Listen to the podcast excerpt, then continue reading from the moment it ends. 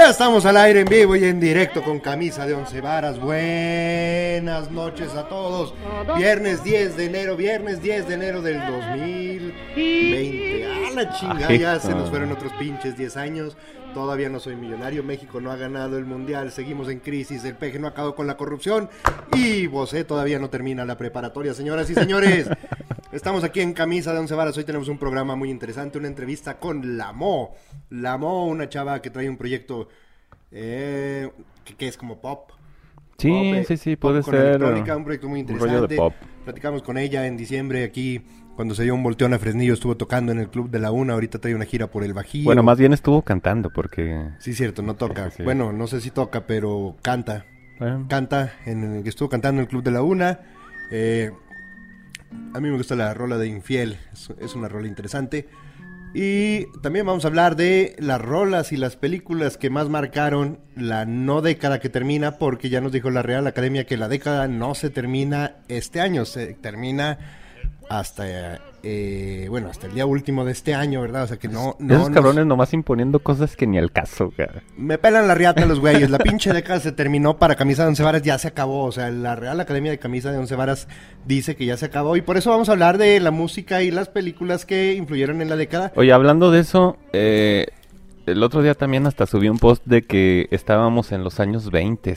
Entonces, ¿cómo se, cómo se ya se podría manejar eso? Porque ya no se puede decir de los 2020, pues sería ilógico. Pues si antes decían los años 20, los años 40, los años 50, y ahora debería de ser el 2020, me supongo.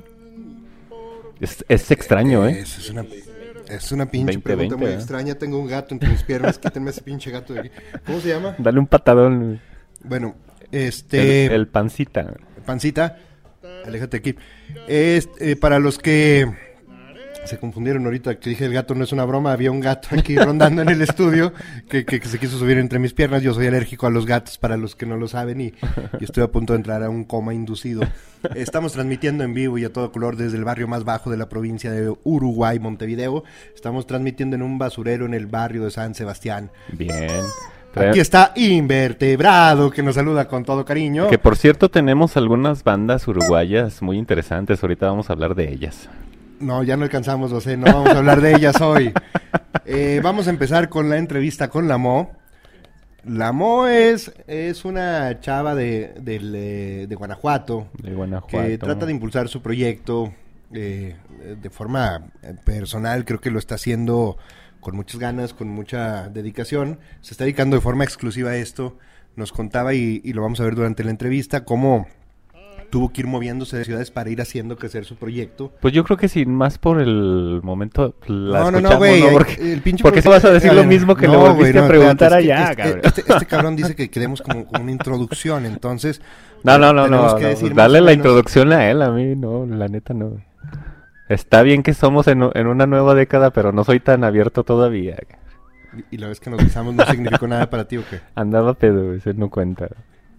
Yo- no tomaste ese día, cabrón. Ah, de veras. Bueno, pero eh, es una chava. eh, el proyecto está interesante, hay que escucharlo. No vamos a tener tanto tiempo a hablar hoy de, de este tema, pero eh, lo que sí es que las canciones que vamos a estar escuchando en los cortes van a ser de la Mo, para que ustedes estén al pendiente. Y este. ¿Qué más, qué más cabrón? ¿O qué? No, está bien, está bien. Eso es con todo cariño para el productor. Entonces vamos a la entrevista y ahorita regresamos con camisa de once varas. Bien. Y estamos en Camisa de Once Varas, en vivo y en directo para todo el mundo y todos los que se atreven a escucharnos. Yo soy Marcos, a ustedes aquí está Rogelio Aguilar y por primera vez en la historia se atrevió a acompañarnos Pato, nuestra productora. Hoy estamos aquí en una entrevista grabada, por lo tanto no estamos en vivo, no sabemos qué día salga esto. Eh, con La Mo, un proyecto muy interesante que vamos a estar platicando los próximos 14 minutos y que vamos a estar discutiendo durante todo el programa. Así es, eh, bueno, una cantante, artista que, que bueno, la, la descubrimos hace poco y realmente pues fue muy agradable todo lo que trae. Eh, vamos a entrevistarla un poco porque se me hace muy interesante. Un proyecto que, que se me hace muy fresco, que se me hace un poco diferente. Entonces, pues es, es difícil, mi Marcos, es difícil encontrar artistas novedosos y luego con una mujer tan joven Entonces vamos a ver qué nos dice sobre su proyecto musical. Lamo, ¿cómo estás? Buenas tardes. Cuéntanos un poquito por qué Lamo. Hola, ¿cómo están ustedes? Yo muy bien. Lamo, bueno, ¿te refieres a por qué el nombre de Lamo? Sí. Mi La- nombre, mi nombre es Montserrat, entonces hice un juego de palabras donde Lamo significaba por Montserrat, Es como la Monse. la Monse, la Montserrat, y también eh, que pareciera como el amor en francés, como l'amour, l'amour. Entonces, l'amo, la amo, la Montserrat, de ahí viene. De, ahí viene De hecho, de hecho, sinceramente cuando vi el nombre del, del proyecto, de, de tu proyecto musical, eh, si te fijas, últimamente han surgido grupos que como que tienen nombres franceses. Y dije, ojalá y no sea igual que esos proyectos alternativos y, me da gusto que no lo sea, que sea un proyecto un poquito más eh, alternativo y que sea muy fresco. Platícanos, por favor, eh, ¿cómo te defines tú en tu proyecto musical? ¿Cómo ha variado ese proyecto musical en, en tu carrera? Pues ha variado mucho porque al principio yo hacía algo más orientado hacia el rock pop y con diferentes vivencias, experiencias, cambios que na- mi naturaleza me ha pedido llevar a cabo, pues mi música también se ha transformado porque creo que todos crecemos y vamos cambiando, no nos gusta lo mismo y tampoco podemos expresar lo mismo porque definitivamente siendo la misma persona somos tan diferentes un año a dos años después. Tú estás en este proyecto ya como tiempo completo desde hace tres años. Sí, así es. Y antes de eso, ¿qué hacías de tu vida? Antes de eso me dediqué a aprender a cantar.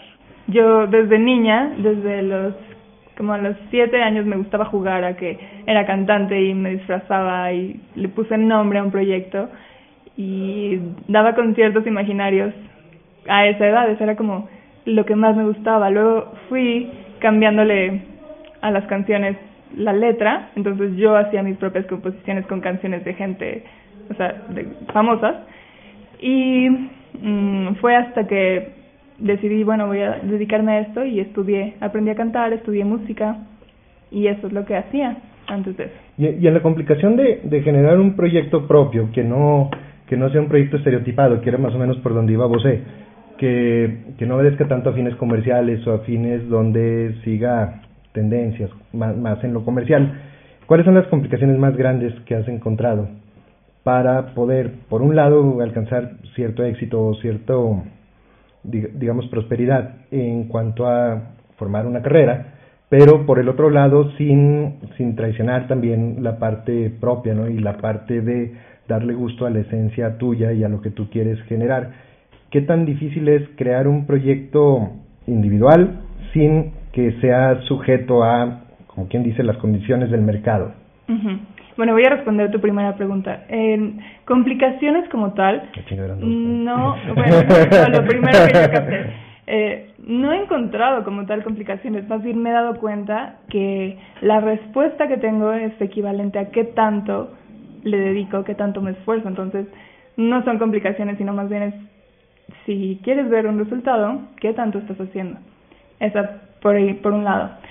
Y por otro lado, fíjate que al principio, cuando empecé a estudiar música y que decía, bueno, a ver, ¿qué es lo que quiero? Yo quiero estar en un escenario, dije, ¿qué hacen los demás? ¿Qué es lo que, qué es lo que hace la gente que está en un escenario?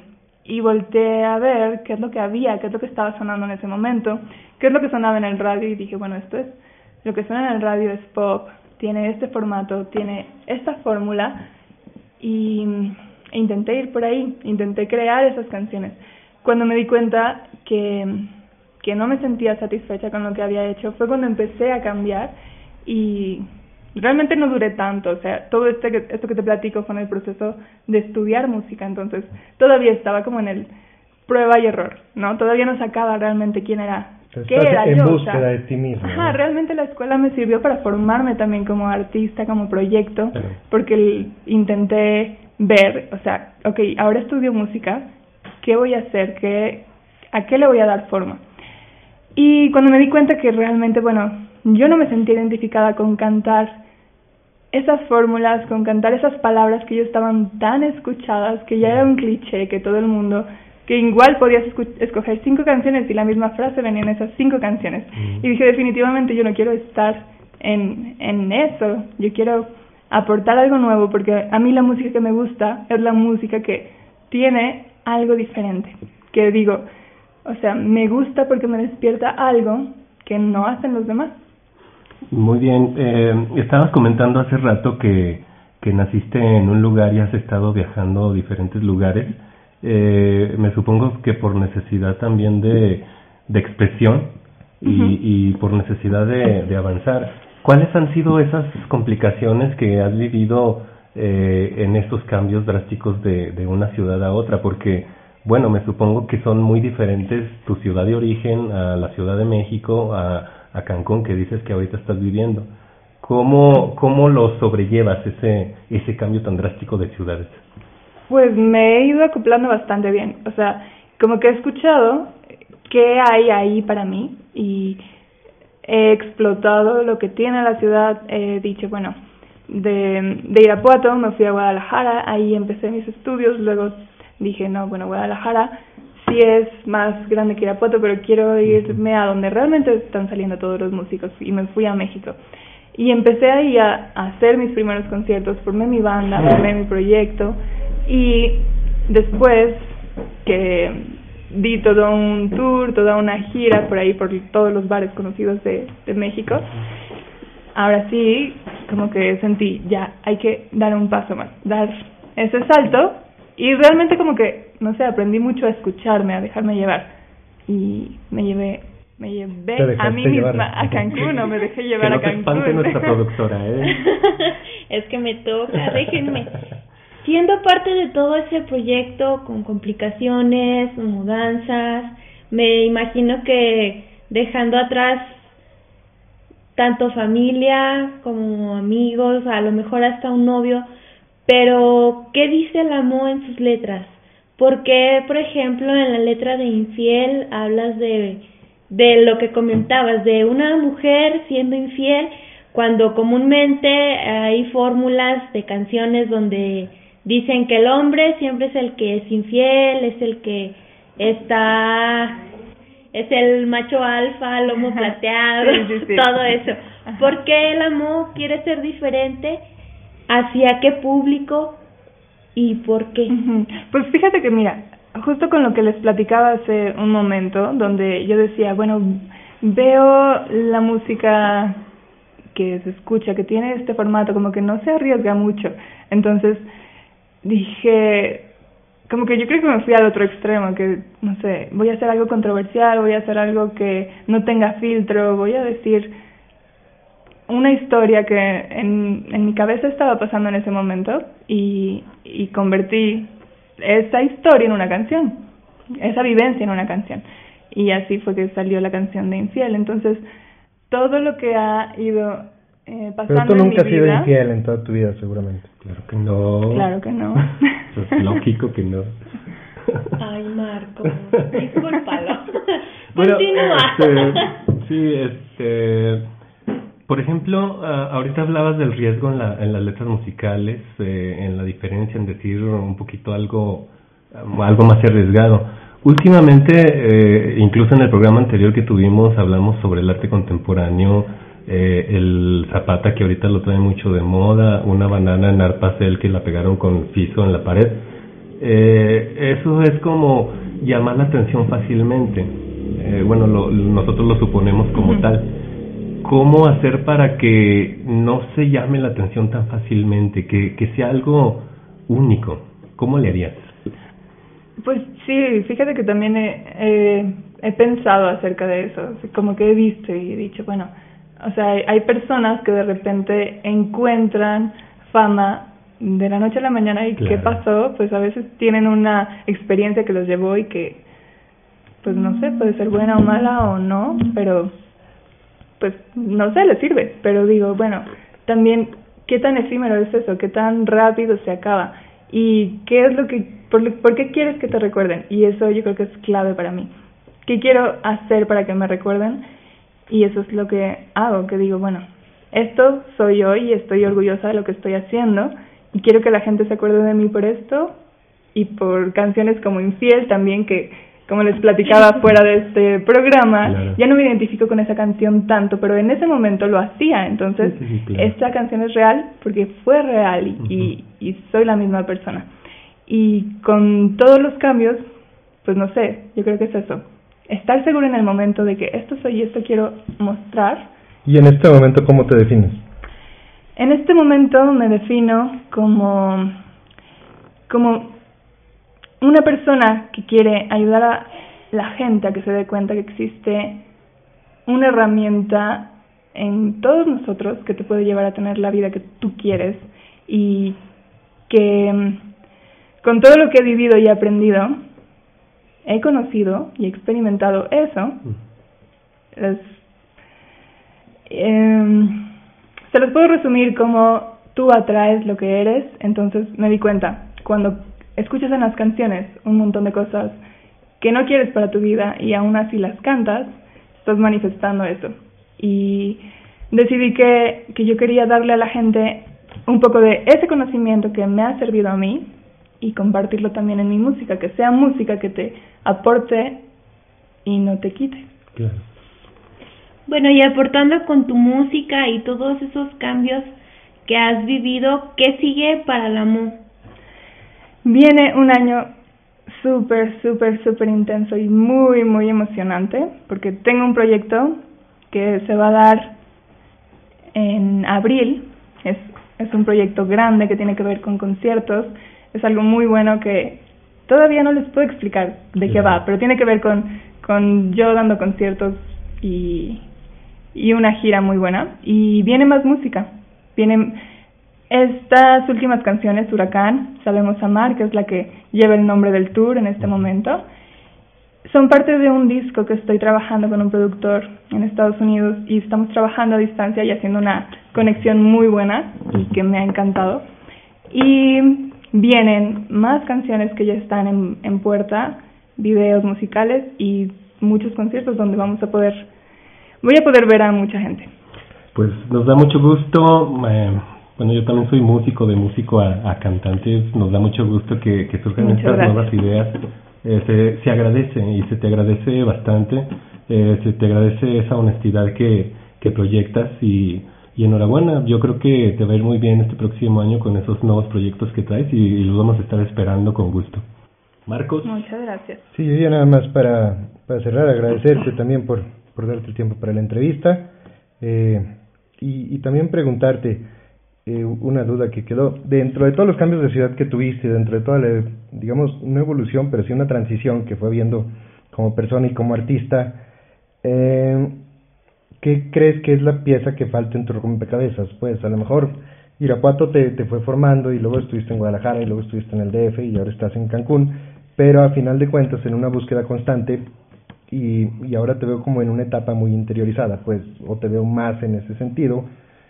Eh, ¿Qué es lo que crees que hace falta para que tú encuentres el clic, eh, digamos, y, y, y, ya puedas ensamblar todo lo que, lo que estás buscando? Pues cada una de las etapas me ha llevado a darme cuenta, y dijiste esa palabra, interiorizarme, me ha, dado, me ha llevado a darme cuenta de qué soy, de qué va, de qué va mi música, de qué va lo que quiero expresar no sé, aunque sigues evolucionando, yo creo que conectar más con esa parte sería una pieza que, que me encantaría encontrar. Bueno, esto es Camisa de Once Varas, muchas gracias y regresamos. Pues esto fue la entrevista con la Mo, una chava pues que está haciendo las cosas interesantemente, que, que está creyendo su, en su proyecto y que como lo, lo escuchamos en la entrevista, pues se animó a aventarse el tiro de salirse de su de su zona de confort, eso ya lo habíamos platicado, pues es aplaudible porque no es fácil y menos para una mujer, aunque suene un poquito medio egoísta el asunto, pero pero sí es complicado salirte de tu casa por, por perseguir tu sueño. Yo creo que muy pocas personas han hecho eso, ojalá y, y pues le vaya le vaya muy bien eh, en este proyecto que trae de música. La tuvimos la tuvimos la gracia de, escucharlo hace poco aquí en nuestro municipio Fresnillo, Zacatecas y pues muy interesante. Y bueno, vamos a entrar en tema, mi Marcos, vamos a hablar un poco de cine. Yo tengo una lista de, de las películas desde principios del 2010. Eh, yo creo que muchos, la gran mayoría los conoce. Eh, y pues vamos a platicar un poco de ellas. Yo creo que muchas las has visto, mi Marcos. Entonces pues vamos a platicar. Eh, de la primera que me acuerdo y que me gustó mucho de Natalie Portman. Y más Natalie Portman en El Cisne Negro. Una película medio oscura que que yo cuando decían que hablaba de, de baile de, de ballet, eh, pues yo decía, no, o sea, como que no creo que vaya a estar tan chida, pero ya cuando te empiezas a meter en la, en la trama de la película, pues es muy interesante. Y más con esta muchacha, ¿cómo se llama? La antagonista, Mila. Mila, no, no, no, no manches, o sea, eh, mi, mi amor imposible. Bueno. Y el mío. Sí, sí, sí. Entonces yo creo que vamos a hacer ahí un trío un día de estos. Pero una película pues muy interesante. Yo, yo digo que, por ejemplo, de Natalie Portman, pues desde El Perfecto Asesino, ¿te acuerdas de aquella película cuando estaba niña y que se enamora de... Lolita, ¿no? Fíjate que para hablar del tema de las películas yo creo que, que me tengo que poner en mi personaje de maestro. Vamos. Entonces, y aparte porque estoy enfermo y tengo que fingir un poquito la voz, entonces vamos a hablar Vamos a, vamos a ponernos un poco así. Eh, indudablemente, mi, mi, querido Rogelio. Eh, Darren Aronofsky nos, nos, hace una joya del cine con, con Cisne Negro. Yo, yo siempre he sido fan de esta película y, y ¿por qué no preguntarnos cuántas chicas ¿Cuántas chicas corrieron a la bisexualidad a raíz del cisne negro, no, No, no, no, pues con esas bellezas, pues yo creo que todo el mundo se imaginaba, ¿no? Una cosa ¿Cuántas le dedicaste a Natalie Portman, cabrón? No, fíjate que Natalie Portman no ha sido ¿Cuántas vistas de la película? Ah, muchas. Pero más bien a Mila. Mila está... Siempre se me ha hecho muy bonita, sus ojos así grandotes. Que de hecho, pues su cuerpo no es tan, no es tan así voluminoso, pero... es una, una mujer muy guapa. Exactamente. Este, Aparte, buena actriz. Las dos buenas actrices. Sí, sí, sí. Eh, y, y, que generaron, aparte del caos que era necesario para esta película, ¿no? Porque, porque te metían en un, en un caos eh, eh, psicológico, donde, donde tú tenías que excavar en los personajes, ¿no? En la mente del personaje, no tanto en lo que pasaba alrededor en la escena, sino en la mente del personaje, donde ya media película tú ya estás muy adentrado ahí y te terminas perdiendo, ¿no? Donde, donde ya es, es, eres parte de ese caos y es lo que logra logra Darren Aronofsky en sus películas, porque es algo muy, muy pues, común. eh, bueno, de la lista que yo tengo, que es muy, muy personal, pero yo te digo, bueno, sin ahorita sin quitar todavía no del cisne negro, eh, los directores de cada una de estas películas, vamos a nombrar algunos que, que son muy famosos, pero todos como que tienen su sello particular y no se salen tan fácilmente de, de ese sello. Eh, y en el cisne negro lo que me gusta mucho de las dos de los dos personajes, no sé si así fue en la vida real, pero como que se sentía que ninguna de las dos se caía bien. Al contrario, como que se odiaban los dos personajes. real antagonismo. Pero, pero. Ah, exactamente, pero cómo converge al encuentro sexual entre ellas dos. Y dices, o sea, eso es fantástico, o sea, es una actuación verdaderamente... La tensión que había en la escena, Efectivamente, entonces, de, de cómo del odio así tan tremendo surge un encuentro tan cercano. Entonces, pues eso te da una buena películas ¿eh? de, la década. Eh, yo quiero nominar algo que es todo lo contrario, pero también es, es, es un drama per se, ¿no? Yo, yo, quiero mencionar a Toy Story 3. Eh, Exactamente. Toy Story 3 para mí es de lo mejor de la década. ¿Por qué? Porque no solo cierra un ciclo, sino que abre una nueva generación de la animación y el cine este, para niños que ya es para adultos, ¿no? Toy Story 3 eh, marcó el inicio de las películas que son dirigidas, dirigidas al segmento infantil, pero que eran doble negocio porque es las películas para niños que hacen que son las que los papás llevan a los niños y no los niños a los papás. Además de que eh, los que hemos visto Toy Story 3 eh, realmente es un drama, o sea, la parte final de la película es un verdadero drama y el desarrollo como tal es, es un habla, bueno, de, de, la amistad y de todo lo que hablan las películas de Disney, pero eh, yo creo que hubiera sido el final perfecto si no es porque era Disney y no podía terminar así, ¿no? Pero, yo, ahí... pero ahí tuvo que haberse terminado la, serie, ¿no? Sí, sí, sí, efectivamente, porque ya la siguiente película pues ya fue muy forzada. De hecho, yo ahí sí no estoy tan de acuerdo con esta película, no contigo, sino con la película como tal. Porque el Toy Story 3 es una película excelente. O sea, eso, eso es indiscutible. Pero no me latió tanto eh, como la, la 1, por ejemplo. Porque Toy Story 1 pues eh, abrió el panorama a- cambió todo. cambió totalmente. En este caso era Pixar, pues. Pixar eh, como casa independiente hace hace un convenio con Disney. El capricho de Steve Jobs. Pero pero ahí estuvo bien padre porque Disney eh, de las primeras veces que se abre a a las nuevas propuestas y le da carta abierta a Pixar, entonces hacen una maravilla de película. Y yo siento que en Toy Story 3, eh, como que Disney ya se involucró más, más, y hizo el famosísimo concepto de, de todas las películas de Disney. Entonces por eso no me, no me acaba de, de agradar tanto Toy Story 3, porque ya siento más la mano de, de Disney. ¿No? ¿O usted qué opina? Sí, pero bueno, yo, yo me sigo quedando con eh, la parte final. Sí, La, la parte final de. Toy Story 3 es, es increíble y también la, la, la parte del cambio de vestuario de Ken cuando le modela a Barbie es, es una secuencia que, que vale mucho la pena. De hecho, estuvo nominada al Eh, Oscar también. Eh, Pero cómo cierra, o sea, Pixar, Disney, cómo cierran el ciclo tan maravillosamente. ahí, ahí tenía que Ahí ser. tenía que ser, es, es como si dices una palabra de más cuando es te como mandan cuando a la chingada. sí, es como Ya, cuando vale, cortas vale. una novia y luego nomás vuelves para darle en la madre toda la pinche historia, Sí, sí, chingada ahí madre. ya era disculparte e irte. Es como Michael Jordan cuando regresó a jugar básquet Sí. con los Wizards. ¿verdad? Dice, no, chingada no. madre, ¿para qué regresa con esos güeyes? Y, como que eso ya es tendencia de todo ser humano, ¿verdad? Sí, no, como que la última, para cagarla, cabrón, ya. Una película medio desconocida que se llama Whiplash, también Whiplash, como del buenísima, 2012. Ah, a mí me encanta por, por este personaje que, bueno, este personaje la hizo de, de, en El Hombre Araña, en las películas del Hombre Araña la hace del director del periódico. Y, y es bien difícil ver a, a un personaje así cómico cómo se transforma en un personaje fuerte, antagonista de lo peor, y cómo trata a sus alumnos, en este caso a un baterista de una escuela de música. Este, no manches, o sea, cómo, cómo lo va castrando, castrando, Sí. castrando.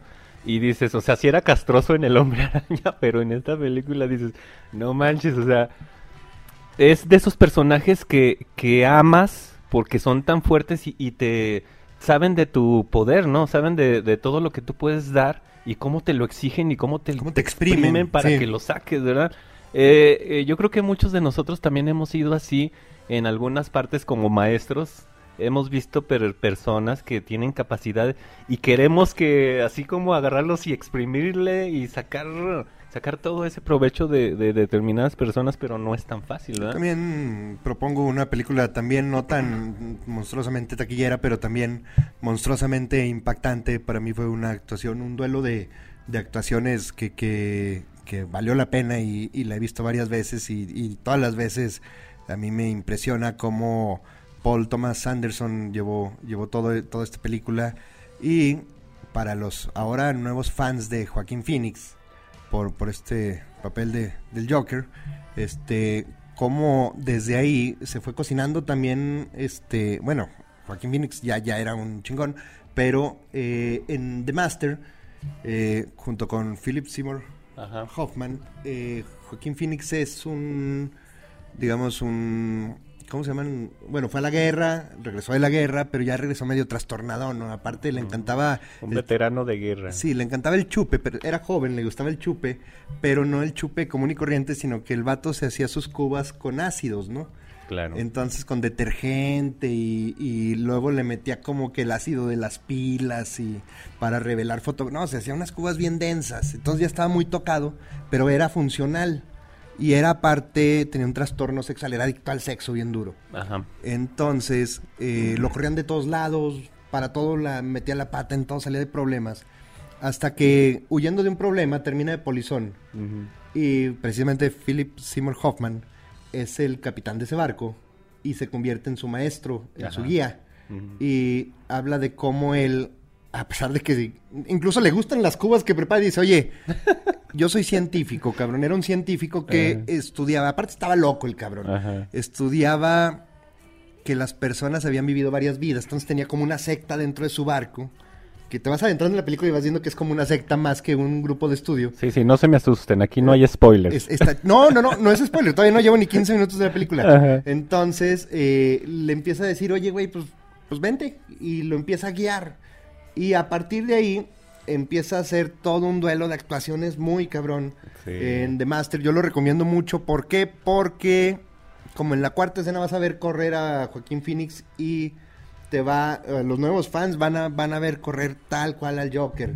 Este, y eh, después de esta película, Joaquín Phoenix dijo que no volvía a bajar tanto de peso para una película nunca jamás. Este, hasta que se le atravesó el Joker. Sí, ¿no? sí, es, es complicado para un, un actor del método como se conocen, creo hay dos corrientes de, de hacer actuación, eh, pero el método pues es introducirte, ¿no? Meterte, Meterte meterte en de exceso. lleno en, en exceso, esa es la palabra en exceso, como, como el que vimos de, de las pandillas de Nueva York, el, el, el carnicero, que, es, que se fue a vivir con el, un carnicero y sí, ahí los- estaba... Ahí del Caribe, algunos que no se lavaban los dientes. Exactamente, cabrón. eh, entonces pues son artistas del método que pues puede que les funcione, a otros no les funciona tanto como a Marlon Brandon que en El Padrino que ni siquiera leyó, el- no leyó ni siquiera el guion, pero pues ahí se, se lo iban dando en chicharito y, y la actuación que hizo ese cabrón hasta ganar un Oscar, o sea, ese tipo de... Otra de las películas, esta película, mi Marcos, yo creo que ya la viste, yo no la he visto, la he visto en pedazos, pero la menciono porque la fotografía de esta película se me hace espléndida, de las yo creo que me atrevería a decir si no la mejor de las mejores en fotografía, El Renacido. Sí, claro que sí. del Chivo Lubensky, eh, La fotografía. de Iñárritu, la película, director de Iñárritu, eh, eh, la he visto en pedacitos, no la he visto realmente, le soy sincero, no he visto esa película, pero he visto pedazos de, las pel- de la película, no sé por qué no he tenido mucha chance, pero lo poco que he visto eh, es maravillosa la fotografía de... Me gusta mucho la fotografía en el cine, pero en esta película se, se Es ve muy padre, ¿no? No, y, y tuvo unas complicaciones. De hecho, varios. Hay muchas Los complicaciones. actores terminaron odiando a algunos a, a Iñárritu porque este no los deja, o sea, todo era con luz natural. Efectivamente. Este eh, tenían No que había CGI, exactamente. es- así entonces- dice nuestra productora. Déjale, doy su crédito porque si no me pone un madrazo. Este es, es una película visualmente muy, muy impactante. eh, también cuando DiCaprio en una escena se mete adentro de, de este que, que era un caballo, ¿no? Que para como en la escena para, para pasar el- la noche. No, no, no, es una escena que todo el mundo vio, cabrón. Este, menos vos. Este, No, no, yo no le vi. Este, Y luego, pero- y luego de esta película surge el primer Oscar a, a Leonardo, A Leonardo DiCaprio, Que precisamente. mucha, mucha gente dice, bueno, te, te digo, yo porque no lo he visto, pero mucha di- gente dice que es de, de las actuaciones que no que son buenas, pero no son tan buenas como para haber Y- ganado y el Oscar. precisamente yo quería mencionar una película también de un director mexicano, por coincidencia. Yo quería hablar también de una película de González Iñárritu. Eh, quería hablar de Birdman. Este, Birdman. Birdman. a mí me gustó mucho porque, de hecho me gustó, Yo pensé que ibas a decir Amores Perros, pero eso es como de los noventas. es de los noventas, este, no, es del 2000, Sí. es, es del 2000. Este, porque también se atrevió a hacer algo diferente, que yo creo que algún día que Emi se pueda dar un volteón por acá, nos podría hablar ya muy, muy... Muy a de fon- lleno. A fondo de cómo se hizo Birdman, porque hay incluso documentales y Birdman es estudiado en algunas materias de, de varias universidades de cómo se hizo Birdman. Y es una película altamente cruda y, y difícil, complicada de entender, ¿eh? A mí me Es- gusta- Es como los bestsellers, lo- bueno, lo- los libros buenos que los tienes que leer algunas veces para medio irle entendiendo. Eh, Birdman es una película de esas, muy difícil. Es que tiene, tiene que ver con la parte humana, ¿no, cabrón? Así como que, que el pinche, el, el sentido, ¿no? Y, y todo este desmadre de cuando te pierdes. Sí, efectivamente. Y, y bueno, tenemos otra, hablando de Leonardo DiCap- DiCaprio, eh, El Origen, o Inception. Origen. Este, aquí ya entra uno de los, de los directores eh, famosos, que es eh, Nolan. Eh, el Origen es una película que, que yo creo que a todos nos ha pasado eh, cuando estamos dormidos, que estamos soñando dentro de un sueño, dentro de otro sueño. Entonces, como todas las películas de Nolan son Y a partir del que origen todos nos tienes que sentimos estar bien dentro del origen. metido. Tienes que estar bien metido en la, en la película sin parpadear porque si no te pierdes, te empiezas a perder. El final de esta película no me atrajo tanto, pero pero todo lo que es el concepto porque pues es muy innovador, ahora pues ya lo hicieron con con este el Doctor qué? No, no, de, de los Vengadores, este Doctor Strange que ya también lo utilizaron. Pero en ese tiempo el origen, pues dices, o sea, ¿cómo? ¿De qué se trata? Si todo el mundo ya lo había vivido, eso de los sueños, que estás soñando y que ya de repente estás en otro sueño y así no sabes en qué, en qué estás, pero es una película muy innovadora de también de los principios del, de los 2012, por ahí fue esa película. Y, te- no sé por qué, no, no soy fan de DiCaprio, pero otra película que se me hizo muy interesante es La Isla Siniestra, que también es de Leonardo DiCaprio y esta es de Scorsese. ¿Es de qué año? ¿Sí es también Eh, de la, sí, ¿sí es sí, de la década? Sí, sí. Este es, este es un libro de la Isla Siniestra, con Mar Ruffalo que hace, que hace a este Hulk en los, los Vengadores, pero no sé si la han visto esa película, si no la han visto se la recomiendo. De esas películas que, que te explota la cabeza, porque te mandan, te están mandando directamente a, a una situación y, y de ahí surgen otras situaciones que ni te- siquiera te esperabas en la, en la isla siniestra. Esta película sí también tenía mis reservas de verla porque me la habían recomendado muchas veces, pero decía, no, de Leonardo DiCaprio, o sea, sí actúa bien, pero como que no se me antoja mucho verla. Dije, bueno, va, por morbo yo creo que debe de haber sido. Y, y no, sí me llevé una muy buena sorpresa con esa película. y precisamente yo quería hablar también de una película de esta dupla que eh, a mí me encanta y, y hay una escena en especial que me encanta que no puedo describir gráficamente en el programa porque eh, es, es, es muy burdo, pero eh, es El Lobo de Wall Street. Ah, Eh, el Lobo sí, de Wall claro. Street donde DiCaprio y Scorsese le dan un, un giro de 180 grados por completo a la forma de inhalar cocaína eh, Mm. y, y- y la forma de, de darse de darse un pasón de forma muy excéntrica con supermodelos. Eh, Había con queso. Sí, no, sí, no, no, Está es- emocionado porque es que es muy e- emocionante su- porque li- su ideal. literal se, se dio un pasón en la línea. Entonces, entonces Sucedió con otro personaje que ahorita no me acuerdo, pero pero es que se Hace metían... poco estuvo ese cabrón, el lobo de Wall Street, aquí en México, el verdadero lobo de Wall Street. Porque la película está basada en las, aven- en las- bueno, en la exageración de las aventuras de un verdadero, del verdadero lobo de Wall Street, ¿no? Porque Que- se, se metían fécula de maíz así en polvito que no hacía daño, pero de tantas repeticiones se volvían locos, ya andaban viajando con fécula. de- ¿Te imaginas lo bonito que es eso? Viajar con fécula de maíz. No, no paso.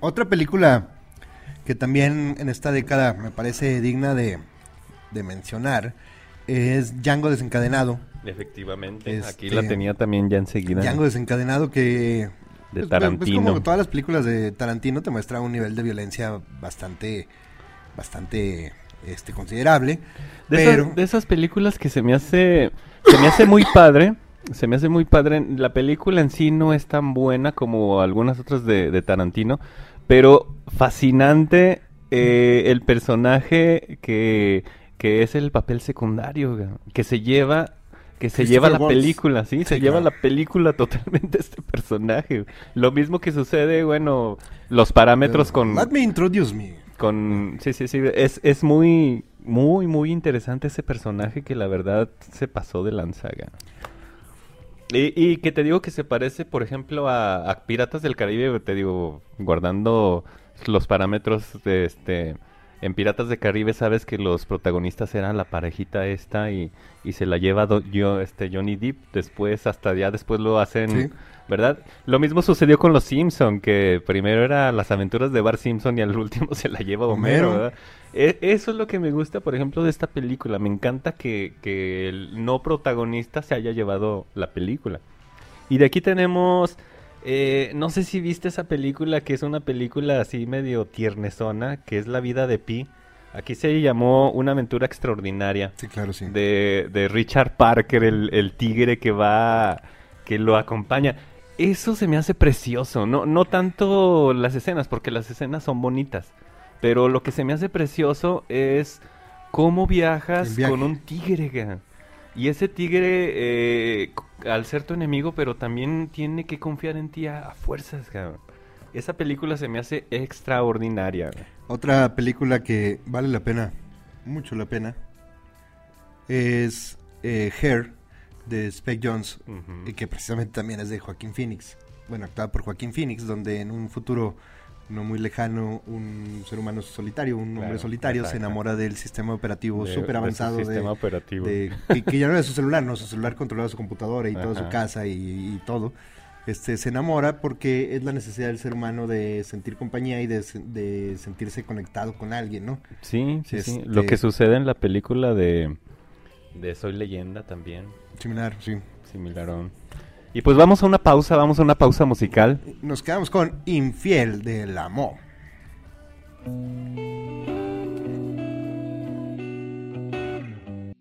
Pues volvimos una vez más. Estábamos al aire desde hace rato, dice. Ah, son los chascarrillos de principios de una nueva era. Estamos al aire una vez más. Esto es Camisa de Once Varas. Escuchamos a la Mo. Ya hablamos un poquito de ella. Y bueno, mi Marcos, vamos a seguir hablando. Y tengo una película que también me voló la cabeza y, y duré muchos días así como que en shock, la de Interestelar. Pensé que me ibas a decir el regreso del tío Mario Almada, cabrón. Mm, ah, es- esa salió, fíjate que salió un cameo de, de Mario Almada eh, en la película del infierno, eh, que es una película mexicana muy buena. Una película y, del- y- y está de- dentro de del, mejores de la del rango, sí, sí. exactamente. La película de, aunque a mí fíjate que nunca me ha gustado este todo el rollo del narco y todos esos asuntos, eh, esta película es, uh, es muy buena porque cómo, cómo toca el tema muy directamente y muy crudamente el infierno y las actuaciones de, de estos personajes, no, no, no, no, el Benny y el cochiloco se quedaron Oye, Joaquín como- Cosío ya se quedó atrapado en el ideario colectivo en ese personaje. En ¿no? ese, per- fíjate que vino a Fresnillo, después de haber filmado el, el infierno y vino a Fresnillo y platicaba, porque ahí estuvimos platicando con él un rato, y nos estaba diciendo que había ido a la Casa Verde, cuando todavía la Casa Verde estaba En- ahí por los portales. Original. Originalmente, ahí en los portales, una cantina muy famosa aquí en Fresnillo, para los que no la conozcan, que no son de aquí. eh, una cantina muy bonita que le pusieron en su madre. La cambiaron de lugar y le dieron en la torre totalmente. Por... Sí, a la cantina y al lugar. Porque pusieron otros negocios que ya no funcionaron ni nada por el estilo. Pero eh, platica Joaquín Cosillo que se fue a echar ahí unos tequilas. Entonces que llegaron unos narcos ya de veras, cara. Que llegan y se meten porque pues luego luego llegó el que ahí está Joaquín Cosillo, el famosísimo cochiloco. Entonces platica que, que llegaron unos narcos en unas camionetotas y, llegaron y se metieron. ¡Cochiloco! Nos dijeron que estabas aquí. Y ese güey pues dije, sí, soy el cochiloco, soy en el personaje. No, no, ¿cómo está? No, no, no, no. Le llevaron que unas botellas de tequila, unas botellas de mezcal y que no sé qué. No, no, mis respetos para ti, todo, todos los, los narcos. Mis respetos para ti. O sea, sabemos que fue un personaje y todo el show, pero no, no, no, o sea, tú eres nuestro ídolo, cabrón. Dice, no, yo estaba casi miándome del miedo, pero pues dentro del personaje, cabrón, tenía que hacerlo. Pero pues no, se portaron, dice que se portaron a toda madre. se ¿Qué pasó, pinche. Benio? ¿Qué chingados? ah? Eh, ¿Qué onda, mi Benny? Bueno, pero estábamos hablando de Interestelar, cabrón. No, no sé qué tiene que ver, pero No, no bueno, tiene- Interestelar es... eh, De Noah, de Nolan también, de Nolan también una película demasiado fumada, pero que también al fin de cuentas surgen cosas que dices, ay, güey, pu- puede ser que sea cierto, puede ser que no, pero La relatividad, ¿no? Y la- lo este relativo. Y lo relativo del tiempo. Yo güey. disfruté mucho viendo esa película. Sí, sí, sí, de esas películas que las ves y las quieres volver a ver porque igual no te, no te las aprendes al principio. Una película muy, muy, muy padre. Y bueno, hay otra teoría que se llama, de otra teoría, otra película que se llama La teoría del todo, que se trata de Stephen Hawking, que, que este personaje, el que Tú- hizo esta sí, película, sí. no, no, fantástico. Para mí no, no es tanto de las mejores de la década. Pero Es buena. Pero el... el- En, en esa tal vez difiere un poco de que sea de, de los más chingones. Stephen Hawking para mí es de lo mejor del siglo. Pero como científico, ¿eh? Sí, sí. Pero eh, La actuación de la este interpretación personaje, es, es, es que se ganó un magistral, Oscar ¿no? precisamente por esa película. Sí, la interpretación es muy buena. Eh, Mad Max, yo, yo, Mad yo creo que. Mad Max eh, tiene una mención aparte. Eh, Ah, ah, ahí hay, hay, que hay que platicar de esa película porque es una película... eh, la onda de steampunk, ¿no? Como, como, cómo manejó todo el steampunk, muy, muy, muy, muy atinado, ¿eh? O sea, había dudas, es, lo que aquí nos dice Beto, de, pues había muchas dudas de si iba a funcionar o no.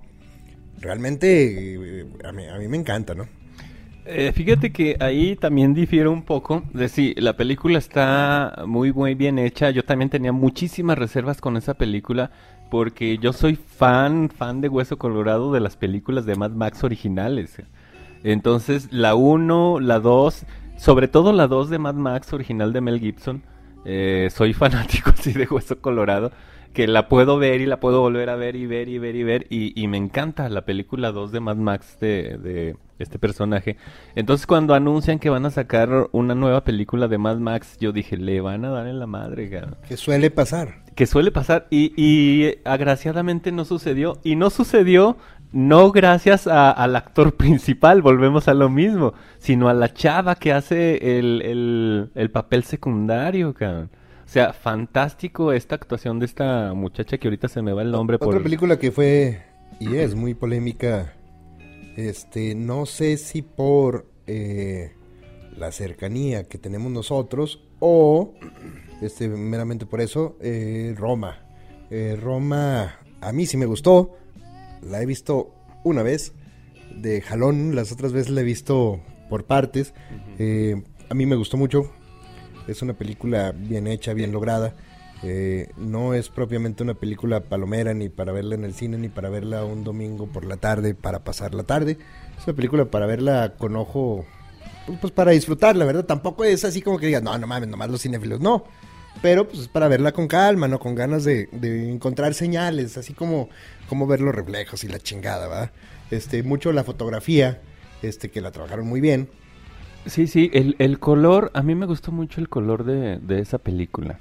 Eh, sabemos que entra dentro de la fotografía, pero eh, también los matices, también los matices cuentan mucho en, en las películas y yo creo que la película de Roma de Cuarón eh, lo logra, logra unos matices muy padres, porque luego dicen, es que es en blanco y negro, pero se van al, directo al blanco y negro. Bueno, yo como, como pintor, yo más bien me voy a los matices del blanco y negro, entonces yo creo que es una de las películas que mejor lo logran en ese sentido.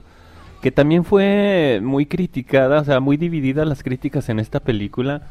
Y eso también le ayudó bastante, ¿eh? no nada más, porque sí también, pues sabemos la historia de Yalitza, todo el mundo la conoce, este, Ahora todo el mundo la conoce. efectivamente, bueno, no, pero la, la historia que sucedió durante la expectativa de que iba a llegar la película de Roma y, y- y en el proceso, ¿verdad? No, y, y muy bien logrado que Roma logró hacer de no actores, este, actores de primer nivel, ¿eh? O sea, Y- a mí me no, de- encantó- no, no sé si de primer nivel de carrera, pero en, en la interpretación Sí, sí, de sí. esa película sí de primer nivel. Eh, y hablando del primer nivel, eh, las casas productoras de, de ropa de primer nivel, eh, se me hizo muy padre como llamó la atención a Yalitza para, para sacarle las portadas de esas revistas que ya quisiera Romper paradigmas. junto, efectivamente. Romper paradigmas, cambiar, cambiar el pinche chip que traemos, bien cabrón. Eh, eh, a, favor, a favor de Yalitza, de Yalitza eh, y a lo mejor hasta en contra, porque es un arma de dos filos que, que también hay ciertas personas, ya no hablemos un personaje, ciertas personas que tienen un perfil muy marcado. Entonces Yalitza tiene un perfil muy marcado. En el cine, pues es, es crucificarte, ¿no? A menos de que de que de verdad hagas un- una carrera muy estrepitosa, entonces ya te quitas ese crucifijo de, del perfil de la, de la muchachita mexicana, ¿verdad? Entonces ahí va a ser bien difícil para Yalitza.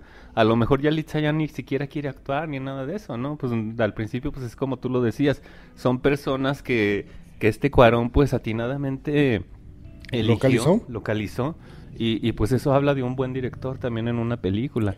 Y, y, y todos esos que hay de alrededor de, de, de un producto, porque te digo, yo lo digo en la música y lo digo en la pintura, la gente nunca se da cuenta de lo que hay alrededor del producto, sino se fijan en el producto y eso es lo que critican. Entonces, en este caso, Cuarón, eh, yo sí le aplaudo lo que hizo alrededor del producto, que, es lo que tú mencionas, Marcos. Eh, tal vez la película que fue la última... Bueno, hay dos que yo creo que valdría la pena considerar para la lista. No sé si las dos merezcan estar. Una seguramente sí, o sea, una yo estoy seguro que sí, la otra no, no estoy tanto. Curiosamente las dos son producciones de Netflix. Una es El Irlandés, que tal vez es la última gran producción de mafiosos y que es un duelo, un mano a mano espectacular, ¿no? Entre De Niro y Joe Pesci. Sí, sí. Este y que no sabemos si va a volver a haber una producción de este tipo, ¿no? Eh, porque también es dejar atrás una época, ¿no? Yo creo que, yo creo que sí, ¿eh? Tienes razón. Y yo creo que sí se cierra ese ciclo. Se cierra el ciclo de las películas de mafiosos, ¿verdad? Por- porque el, el cine y sobre todo el hollywoodense, eh, si te has fijado, es por ciclos. ¿Te acuerdas de la época de Rambo? Que todas las películas eran de madrazos y, y de la interpretación de la realidad, ¿no? Efectivamente. Entonces yo creo que sí sería muy viable que, que se cerrara ese ciclo con esta Y- película y fue, del fue con un broche de oro cabroncísimo, ¿no? Y, y, y tal vez fue la última manufactura, ¿no? O sea, de, de- de la década. Claro. Pero otra que habría que considerar, este, y que yo creo que el tiempo va a decir si vale la pena o no. Ahorita pues, yo, yo la traigo muy presente porque la vi apenas hace unos días. Ajá. Pero estuve leyendo en varios listados, en algunos apareció. Este, no sé si la han visto, se la recomiendo. A los que no, se llama Historia de un matrimonio. No, no, no, Eh, yo no la conozco. La fotografía es buena. No la conozco. Pero, este, en, las palabras de, de un- de una persona con la que comenté la, la película, eh, eh, es una historia devastadora, cabrón, so- sobre un divorcio. eh, muy, muy real, ¿no? O sea, muy, muy real. Vale la pena, vale la pena verla, o sea, vale la pena y, y es, es cruda. Porque no, no te lo exageran ni te lo pintas, sino que realmente es así. Y cómo trata de sobrellevar la relación con el niño, ¿no? Y cómo a veces el papá es el bueno y la mamá es la mala y a veces al revés, cabrón. Sí, sí, sí, y los pinches abogados. No, no, no, está cabrona la pinche película, ¿eh? Ah, ok. Eh, esa vale la pena. Tal vez, no sé, depende de si es el top 10, el top 20. En alguno va a estar, pero probablemente se metió de, de último suspiro ahí en el listado, pero vale la pena Historia de un matrimonio. Sí, no, pues hay que verla. Yo sí esa no, no la conozco, voy a verla, voy a buscarla. Y, y bueno, volviendo a, los, a los directores mexicanos, Guillermo del Toro, que es uno de mis, de mis directores favoritos. Un soñador, Eh, cabrón, pinche... Y, y como lo teníamos que meter aquí dentro de, de la década, eh, pues está El nombre del agua, que es una película que a La mí forma. no me, no, de la forma del agua, que a mí no me, no me tanto, porque hay otras películas de, de Guillermo del Toro que son fantásticas, muchas películas de Guillermo del Toro que a mí me fascinan, pero... ¿Cuál es eh, tu favorito? la forma del agua no, no me atrae mucho. Eh, la del otro día lo hablamos. Es que siempre la confundo el hostal, el ¿cómo se llama esa película de, de Guillermo del Toro? Mm, bueno, está el Espinazo del Diablo. Espinazo del mí me Diablo gustó mucho Mimic. Fue una película muy padre, es así medio españolona que me, me fascinó. Esa película eh, siempre recuerdo que en medio del, Terror, de la escuela hay una bomba clavada que nunca explotó. Entonces, de- y ahí están los niños. Es una, son películas crudas, muy padres. Cronos, el, laberin- cabrón. el laberinto del fauno, Cronos, que fue de las primeras. La primera. Eh, sí, sí. Y este, la forma del agua no es tan espectacular, pero es el sello particular. Porque hasta la de Hellboy eh, es una película de con el sello de Guillermo del Toro. Porque la nueva. Que te que salió Hellboy, para mí es asquerosa. Efectivamente, hizo falta, hizo falta Guillermo del Toro. Y fue una megaproducción y... Y, y fíjate que Guillermo del Toro hasta me gusta para que haga películas que no se han hecho, películas que no se han hecho. Me gustaría que fuera Guillermo del Toro. ¿Sabes? Estaría padre. Una eh. película de samuráis de Guillermo del Toro Sí, estaría bien cabrón. Sí, sí, te hay muchas muchas cosas que pudiera hacer Guillermo del Toro que dices. Idea registrada "Ay, por Marcos cabrón". Saucedo, ya la dije aquí, en cuanto se sube Spotify es una idea oficial, por favor, negocienla conmigo. Este, La forma del agua e- e- es una, pues, pues, con clara referencia a las clásicas películas de de los pinches fantasmas del monstruo de la laguna y la chingada de, Y como... de- y- del cine de terror romántico, ¿no? De, de los, de los de los principios de, de los 50, ¿no? Y como mi mente es bien pinche Y de la, sucia. po- de la Guerra Fría, ¿no? Y todo ese desmadre. Y, y ya sabes que esta, la, la protagonista se, se enamora de este, de este De monstruo. la forma. Entonces yo ya me estaba imaginando cuando le haga el amor y, y es como los gatos ese güey que, que le salen como espinas en el pene, güey, ¿te imaginas? Que se quede ahí. No mames. Yo- yo- yo- No, no, no, pero, pero es que o son sea, las- me criticaste las- porque describí el lineazo que se dio Leonardo DiCaprio, cabrón. Sales con el pinche No, no, gato. yo no lo güey. critiqué. Ahora Pero entiendo por qué tienes un gato aquí en tu estudio, cabrón. Lo estoy estudiando, güey. Pero, pero, o sea, ya son cosas que, que tienen ¿Qué que hace estar ahí con un gato y un bisturí? O sea, ¿cómo, ¿cómo te enamoras de un monstruo, pero hay consecuencias? güey? O sea, y ahí no las ponen la... No, pero de hecho la película sí te muestra cómo, o sea, bueno, porque eh, porque la chava era era sordomuda, ¿no? Claro. Entonces sí hace eh, con señas cómo cómo cómo saca su miembro eh, la forma del agua, ¿no? Entonces No, no, es Sí, claro, Sí, no dice claro unas sí. pinches espinas de gato, ¿no? Así como yo, ¿verdad? No es tan patán. güey. Sí. Y, y otra película que, que tiene que estar aquí, aunque, aunque no sé, es, es difícil de, de digerir, este, la película de Coco.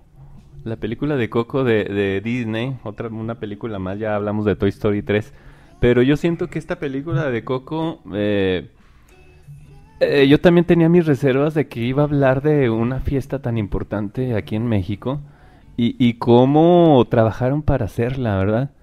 Eh, yo creo que, que fue una película muy, muy acertada.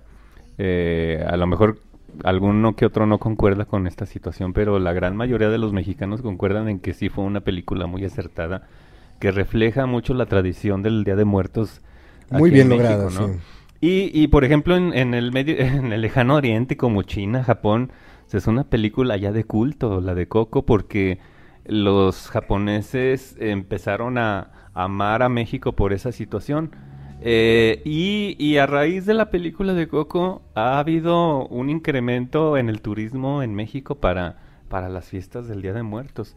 Pero pues también hay su revés. Algunos cuentan que, que Disney quería registrar el nombre del Día de Muertos. Entonces te digo, pues no, no dan paso sin guarache, pero indispensablemente pues se sabía que esta, que el Día de Muertos pues es un patrimonio de la humanidad, no, no se podía hacer esa situación, ¿verdad? Si no, sí puesto en la torre con eso. Bueno, y ya para, para cerrar, pues no nos alcanza el tiempo para hablar quisiéramos.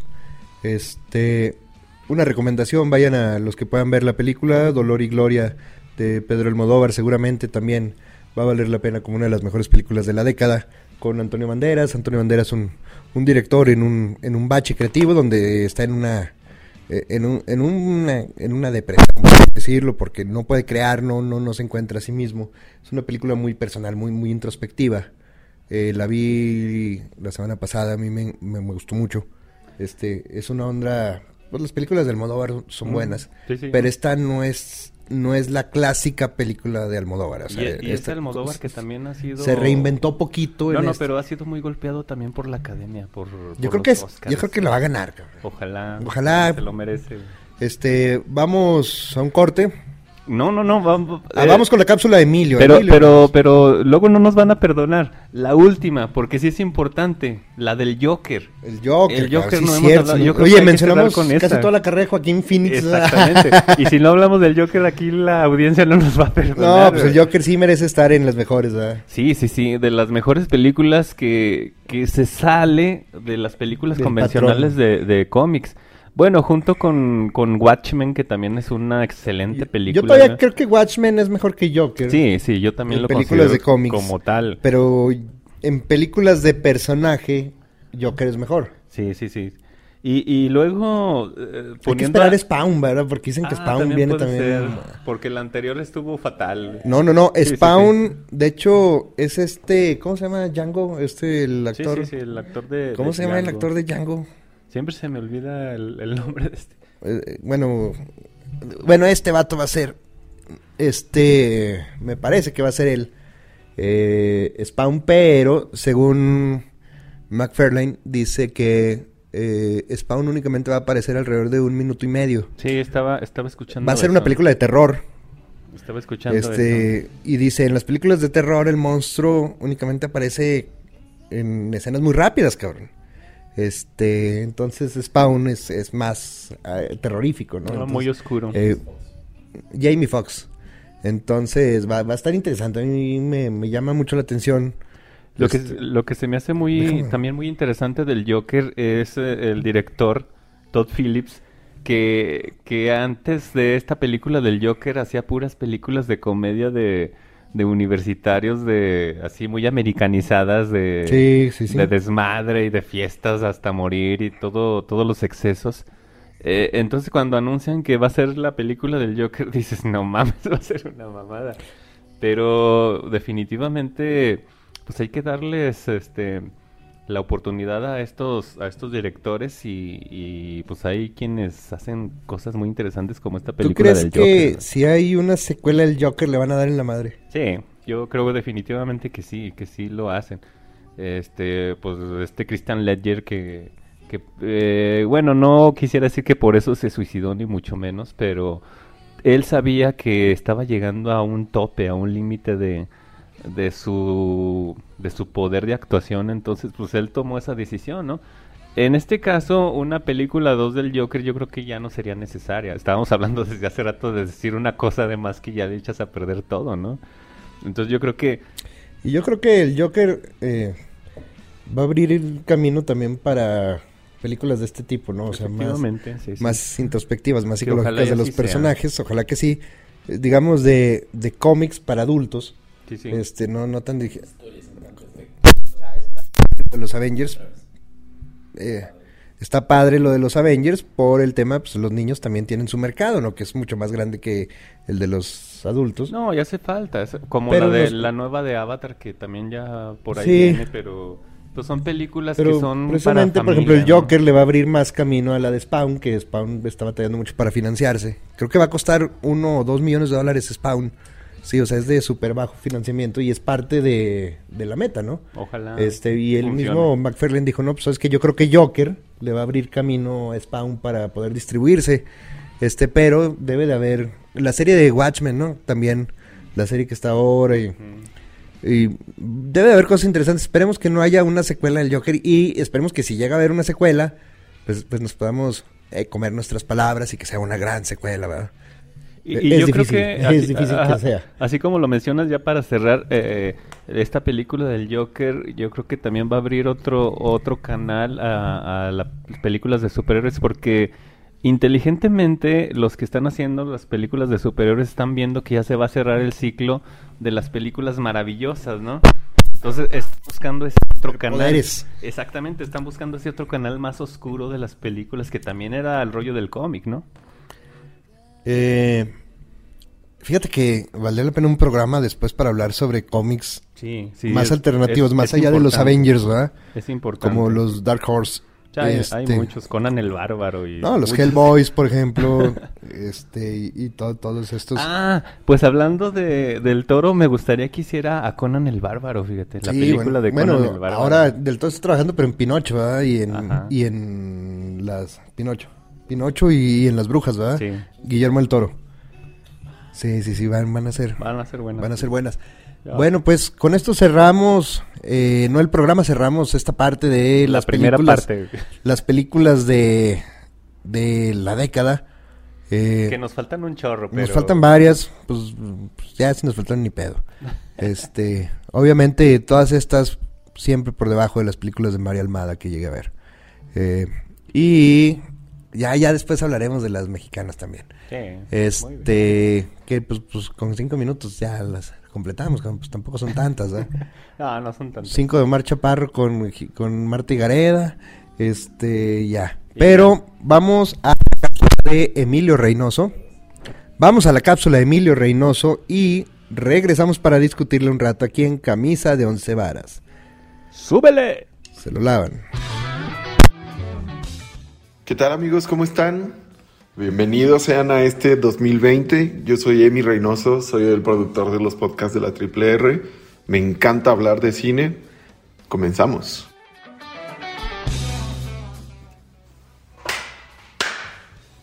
Esta es la primer cápsula del año 2020.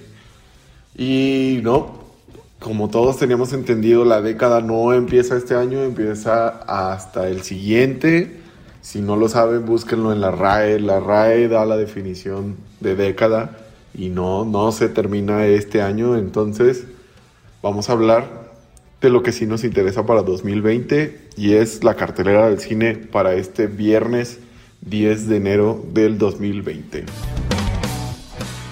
Pues en cartelera ya tenemos la película que no puedes dejar de ver. Acaba de ganar un Globo de Oro, seguramente va a ganar los Oscars, los BAFTA y todo lo que le pongan enfrente. Parásitos es una película de Bon Joon-ho, un director japonés que está haciendo maravillas con los géneros del cine. En esta película vas a pasar de reír a sentirte impactado, a que te dé asco, a que te dé muchísimo miedo, a que te vuelvas a reír. En fin, esta película rompe con todos los géneros y es magnífica, entonces no puedes perderte la oportunidad de, poner, de, de poder ir a la sala a verla. Es muy, muy buena. Por cierto, aplausos a Cinépolis. Acabo de ver que Cinépolis Zacatecas ya tiene su sala de arte. Nos tardó en llegar, pero ya tenemos nuestra sala de arte. Van a, eh, vamos a poder estar viendo ahí cine independiente, cine experimental.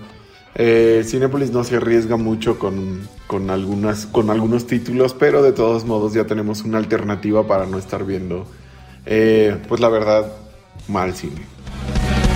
Otra película que podemos ver este fin de semana es Amenaza en lo Profundo. Ah, es, es este thriller con Kristen Stewart. La verdad, mmm, no me parece como una opción muy buena. Pero de eso a ver a Kristen Stewart en otro remake de Los Ángeles de Charlie, nah. Mejor si vas a ir al cine y no se te antoja ver Parásitos porque te da flojera leer los subtítulos o no se te antoja ver una historia de japoneses o realmente no se te antoja verla, pues yo sugeriría que fueras a ver Amenaza en lo Profundo, que puede que sea otra de las películas rescatables en cartelera. Tenemos también Entre Navajas y Secretos, sigue en cartelera, tiene como ya un mes. Es la película de Ryan Johnson, si no lo conoces es el tipo que arruinó Star Wars, pero esta película es perfecta. Creo que ya habíamos platicado de ella, es de este estilo como los cuentos de, de Agatha Christie, de, de misterio, de muy inspirada en Hércule Pierrot. De hecho, el personaje se parece mucho, hasta tiene un nombre así medio estrafalario, entonces no te puedes perder entre navajas y secretos también. Una muy buena opción para ir al cine. Otra película que no puedes dejar de ver, que está en la sala de arte de Cinépolis y la tenemos aquí en Cinépolis Zacatecas, es El Faro. Es una película de Robert Eggers. Eh, es el director de La Bruja o The Witch. Eh, es una película muy personal. Parece que estás en una pesadilla. Eh, es una película abierta a cualquier tipo de interpretación, así es que si la vas a ver, vela tú también con la mente abierta. Eh, no es cine uh, comercial, es un cine de autor, podemos llamarle. Eh, en el que no vas a ir a ver acción cada 30 segundos, sino es una película muy pausada, una película que te exige contemplarla, te exige atención, entonces si vas a ir al faro, eh, te recomiendo, bueno, te recomiendo en todas las películas apagar tu teléfono, pero en esta más porque hay cosas que necesitan uh, ser interpretadas justo en ese momento y si no lo interpretaste, tal vez lo que sigue no lo vas a entender. Entonces, de hecho, esta película te recomendaría ir a verla varias veces, eh, darle unas vueltas al faro. Con eso terminamos la cápsula de hoy, que es la primera. Vamos a seguir manteniéndolas uh, cortitas. Estoy en Twitter como Camera on, camera on Wheels, arroba Camera on Wheels, es en inglés cámara en ruedas.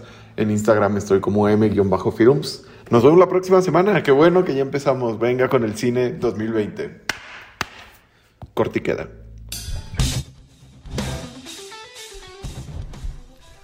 Pues esto fue la cápsula de Emilio. Eh, pues hablando de cine, pues, él sí es experto en cine, no como yo que, que la verdad, pues nada más soy un poquito... Pues, me gusta el cine, ¿no? Me gusta escuchar me gusta escuchar a los que de verdad saben de cine porque pues aprende uno un poquito más de esas cosas y ya lo tenemos al aire, mi Marcos.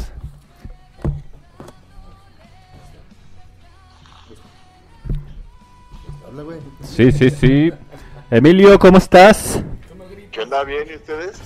Bien, bien, bien. Oye, cabrón, estamos hablando, estamos hablando sobre eh, las, películas que más nos gustaron de esta década que entre que termina y está terminando. Así rápidamente, así en un proceso, yo sé que tú te avientas como 200 películas al año, pero eh, ¿cuáles, ¿cuáles son las películas de, esta década que tú dirías, estas 5 o 6 son las que yo más, más creo que influenciaron el, cine o marcaron la década? Mm, es una buena pregunta, la cual tal vez debía haber investigado antes de contestar esta llamada. Eh, es que es parte de la esencia del programa, cabrón, agarrar a toda la gente en curva. Mm, pues digamos que para ir a la segura y no fallarle a que sea una película que no es de esta década, pues tal vez iría con las más recientes como El Guasón. Va a ser una película que, aunque envuelta en mucha polémica y que digan que es copiada y todo, va a ser una película que va a marcar pues este esta década que se está acabando. Bueno, pero para así no agarrarte tan en curva, Emilio, eh, aunque no sea de esta década, aunque sea de las películas clásicas, ¿cuáles son las que a ti te, te gustaron mucho? Mm. Híjoles, si me, me, agarran sin nada, porque clásicas, pues ya me podría ir a más atrás. Sí, sí, está bien. Tal vez podría ser. No, Inception, que me parece que no entra en la década. Pero tal vez Interstellar. Sí, esa sí es de la década. Sí, de hecho, platicamos. Te voy a comentar algunas de las que platicamos. Este, Estamos hablando de Cisne Negro, Whiplash, El Renacido, El Origen, La Isla Siniestra. Hablamos de Toy Story 3, Django. La vida de Django también podría ser. Eh, Interestelar, La Teoría del Todo, Mad Max. Eh, Me gustaría agregar ahí un par de... Sí. Tal vez la de la Isla de Perros por la animación y todo esto que hizo Wes Anderson. Sí. Uh, pues podría ser Green Book, la ganadora, Roma. Roma, sí, sí la teníamos. Ahora Todas, las, todas las películas que estén... ¿Cuál, perdón? Birdman. Sí, también. Que te digo, todas estas películas que están, este, pues, modernizando la forma en que se hace el cine, que ahora ya se está haciendo cine también para plataformas en streaming, pues van a ser otras que... Justamente también del irlandés, que, que ya nos mandaste también la cápsula.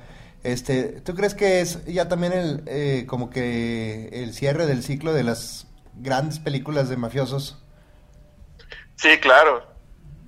Se, acabó el, el, changarro.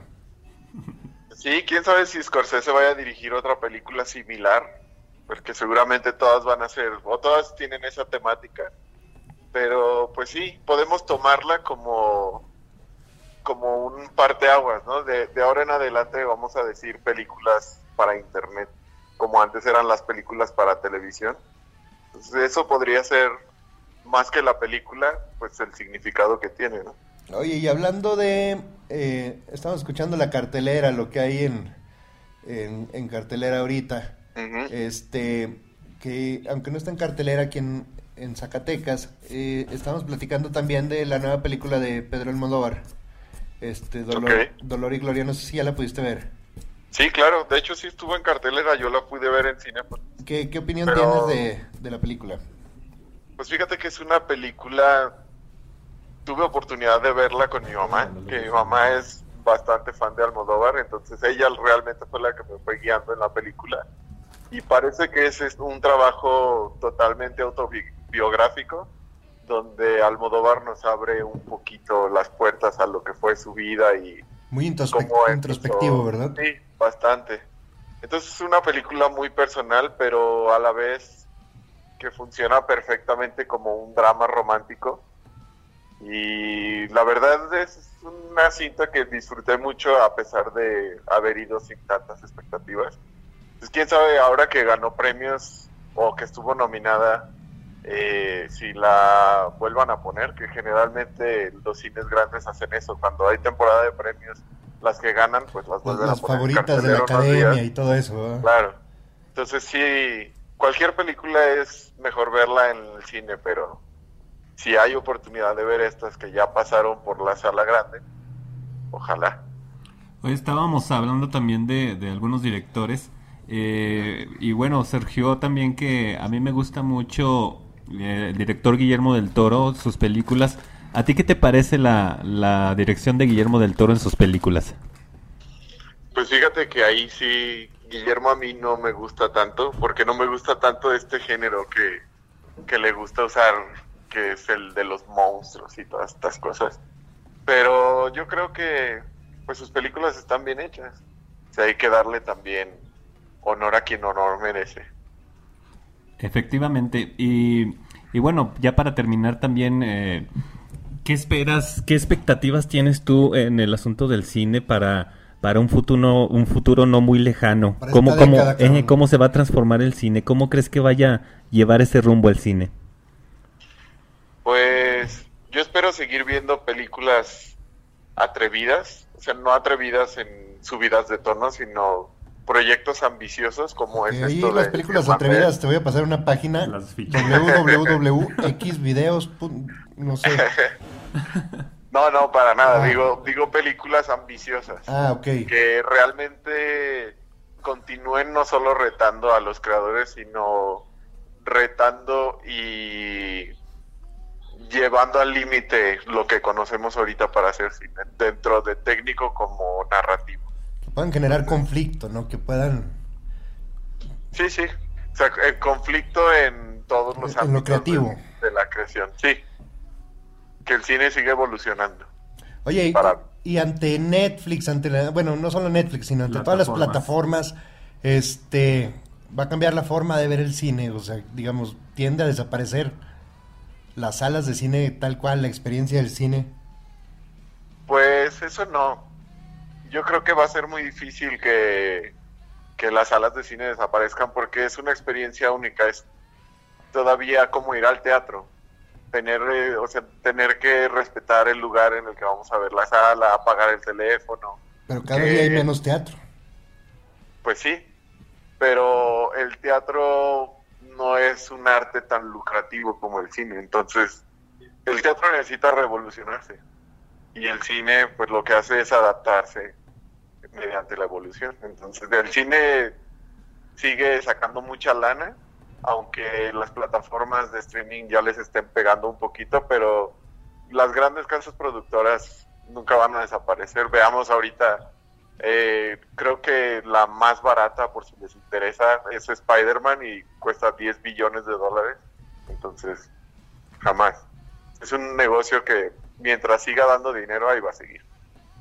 Y mejor para nosotros, porque Sí, claro. ir a la sala es maravilloso. Bueno, y también queríamos hablar contigo porque vos y yo queremos producir un videoclip, cabrón, este, de camisa de once Ah, varas, ya tenemos perfecto. una rola y todo el pedo, luego, luego te invitamos ahí para, pa- pa- para Ah, todo el va. pinche show. Me parece excelente, lo hacemos. Sí, yo creo que es importante eh, esa visión de, del cine porque pues nosotros nomás nos aventamos a, a aventarnos a la camisa de once varas, pero sí necesitamos que alguien nos detenga y nos diga cómo hacer las cosas bien. No, perfecto. No dudo que lo estén haciendo muy bien, pero pues si podemos ayudar, le entramos. Sí, bueno, de hecho no es una broma. Este, No, es en serio, sí es en lo serio. estamos hablando bien, este, pero para todos los fans de Camisa de Once Varas, pronto tendremos nuestro primer video. Este, oye, Emi, pues, pues eh, muchas gracias por tomar la llamada. Eh, A ustedes por llamar. ahí te vamos a estar echando un grito la semana que entra. eh, pues ahí esperamos tu cápsula para ver de qué vamos a hablar la semana que no, de, de qué vamos a hablar o qué. Pues vamos a ver qué películas nos echamos en la semana y que sea una sorpresa para que estén pendientes. Muy bien, tenemos película sorpresa la semana que entra. Eh, Emi, muchas gracias. Gracias a ustedes, estén muy bien. Saludos a todos. Saludos a toda la raza. Nos vemos, bye. Bueno, y Muy interesante lo que dice Emilio. Fíjate que le, le dio justo en un punto exacto, porque el cine tiene que evolucionar, cabrón. Se tiene que adaptar La a. evolución del cine, sí. Y si tú vas al cine en lo económico, lo más barato de cuando tú vas al cine es la película, cabrón. Claro. O sea, es ver la película. Efectivamente. O sea, el gasto en el cine es todo lo que es alrededor de la experiencia del cine. O sea, las, las palomitas, la crepa, el café y la chingada, ¿no? sí, una Coca-Cola que te cuesta No acá mames, 15 cabrón. pesos, allá te cuesta chinguen su madre. 150. Este, pero es la experiencia del cine y yo creo que esa, esa no te la va a quitar nadie, nadie. Pero en algún punto las plataformas de streaming van a llegar a un tope financiero donde no van a, o sea, pueden hacer 100 producciones al año, pero ya no va a ser viable económicamente. Y van a tener que cohabitar, ¿no? Subsistir y decir, ok, vamos a coproducir o vamos a hacer un acuerdo donde yo la voy a financiar y luego la voy a mandar a cines para generarme ingresos y se va a fin- se va como a, a llenar de lana por estar en el cine tres meses o dos meses y luego ya directo a mi plataforma en exclusiva, ¿no? Claro. Este o cosas así o o las secuelas únicamente por mi plataforma. Yo creo que va, va- va a haber un, un tope donde donde ya haya como que una dualidad donde está en el cine y luego en la plataforma, ¿no? Y, y sobre todo estar muy listos con lo que está sucediendo, el, camino que, va- que esté tomando este, este tipo de movimientos, no lo que les pueda suceder como Blockbuster, por ejemplo, que, que Blockbuster tuvo la oportunidad de, De- ser de ser el dueño de Netflix, cabrón. Efectivamente. Entonces, pues por no tener esa visión, se les escaparon millones y millones hasta desaparecer. Entonces, yo creo que pues, hay que estar bien listos. Tú que estudiaste esa carrera de mercadotecnia De blockbuster. o de blockbuster, bien, eh, Este- hay que saberlo, ¿no? No, mira, si, si no nos falta talento, me faltan 37 billones de dólares para poder comprar Netflix, cabrón, y todas mis pinches ideas plasmarlas, pero, pues bueno, eh, estamos llegando casi al final de Camisa Once Varas. Eh, empezamos el año con, con un buen programa, ¿no? Un programa interesante sobre... Nos hacía falta porque de hecho estas vacaciones también nos las dimos aquí en Camisa de Once Varas. Sí, neta, ni, ni nos habíamos visto, ah, ni, ni, es- ni no, escribido, ni nada. No, es que Beto no tenía ganas de vernos, No. nos mandó a la chingada. Sí, no, sí. Bien y bonito. güey. Pero la siguiente semana vamos a hablar de la música que pudo marcar más eh, los, los últimos... Sí, vamos a hablar de música. Música.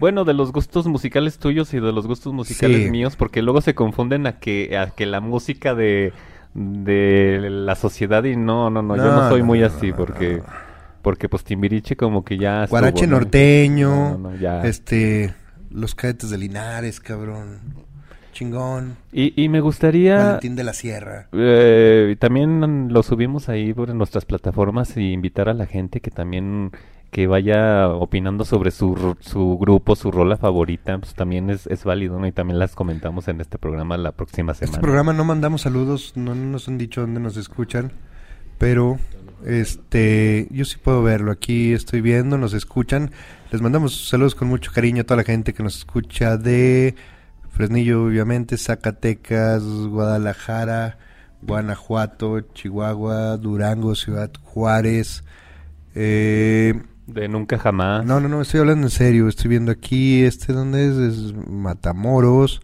Ese es eh, Negrito Bimbo. eh, Matamoros. Ay, güey, aquí no, no, Tampico. Jarrito. Lo- Los Ángeles, Riverdale, este, Arizona, Nuevo México, Charlotte, Carolina del Norte, Carolina del Sur. Saludos a todos. Este, París, New Dale. Eh, eh, Me- esta- me esa pinche provincia de Rusia que no sabemos, nunca hemos sabido cuál es. ¿verdad? Saludos a Rusia, Osaka, Japón, eh, Alemania, Finlandia y ya.